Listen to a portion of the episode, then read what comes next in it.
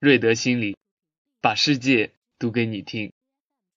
大家早安，我是潜意识治疗师高小庸。今天想和大家分享的是，从潜意识的角度，如何让我们睡得着、睡得好。睡眠的重要性真的太重要了，睡得好，我们的心情就好，效率就高。我从事心理咨询十五年来，遇到的睡不好的人实在是太多了。我总结下来有以下几个类型：第一，入睡困难，在床上辗转反侧，无法入睡；第二，睡眠质量差，睡了一晚上，感觉到早上还是无精打采；第三，早醒多梦，深度睡眠时间很短，很容易惊醒，梦特别多，睡一觉就好像打了一次第二次世界大战一样；第四。睡眠感觉障碍类，睡了一晚上，但感觉自己还是没睡着。身边的人会反馈说，打鼾声或者打呼声特别大。如何用潜意识心理学技术治疗失眠呢？第一种方式，潜意识分析法。我们会在浅度催眠状态下，和来访者一起分析他内心的矛盾和冲突，甚至会重点探讨他。曾经睡得好的时候发生了什么？利用他们自己内部和外部的资源应对他们的挑战，特别适合因为情绪压力睡眠不好的人。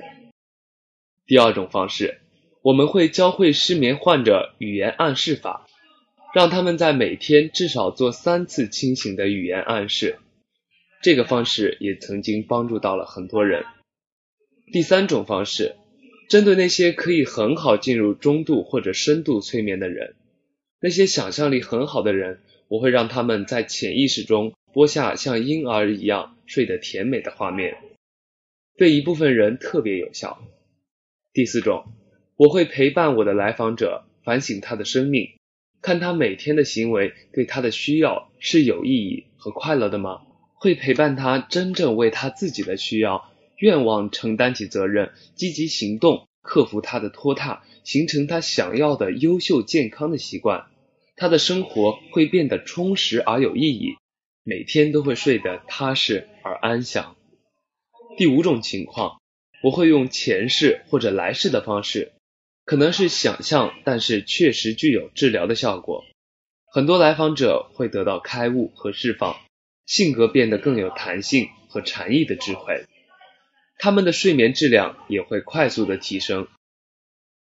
那么在生活中，我们的睡眠还没有严重到去看心理顾问，我们如何通过最有效的方法享受高品质睡眠呢？所以我总结了让你睡得着、睡得好的八个方面，我把它称之为好睡眠的八大纪律。今天只和大家分享第一项，第一项好睡眠的习惯。很多人睡不着、睡不好，是自己想虐待自己。有的人明知道晚睡不好，但就是不想早睡。时下有句名言是：十一点不睡觉不要脸，十二点不睡觉不要命。很多人就是这样，既不要脸也不要命，是典型的 no 作 no 带。那么我们怎样才能让自己养成良好睡眠习惯呢？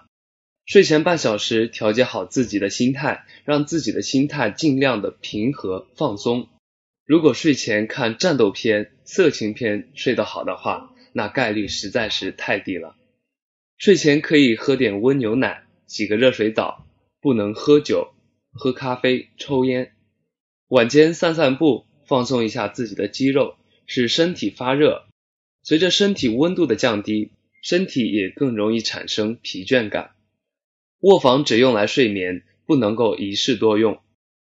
如果你躺在床上二十五分钟还没能入睡的话，可以先找其他的事情来做，等到疲倦的时候再睡觉。如果你前天的晚上没睡好，第二天没有精神，也不要再去补觉，按时的上班，否则会产生恶性循环的后果。在卧房里放些薰衣草香味的东西，但是孕妇还是要谨慎的使用。感谢大家的陪伴，愿你的生活各个方面每天正在越来越好。